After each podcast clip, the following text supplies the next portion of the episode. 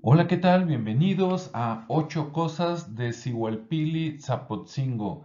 ¿Quién era? Bueno, pues es lo que vamos a ver.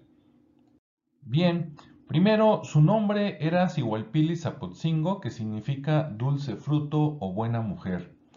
Ella era la reina de Tonayan, hoy Tonalá, a la llegada de los españoles en 1530.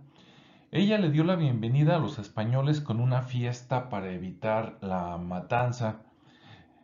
Su esposo fue Tonatzintli, rey de Tonayan, que murió unos años antes de que llegaran los españoles, dejándola como reina de toda la región. Bien, su hijo, hombre, fue Sanjenji Xochitzin y fue bautizado después por los españoles como Santiago Vázquez Palacio. Tenía una hija que estaba casada con el líder de Tetlán.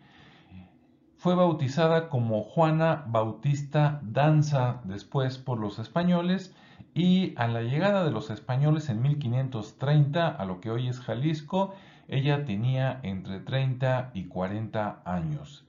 Espero te haya parecido interesante esta poderosa mujer del último reino prehispánico de Jalisco.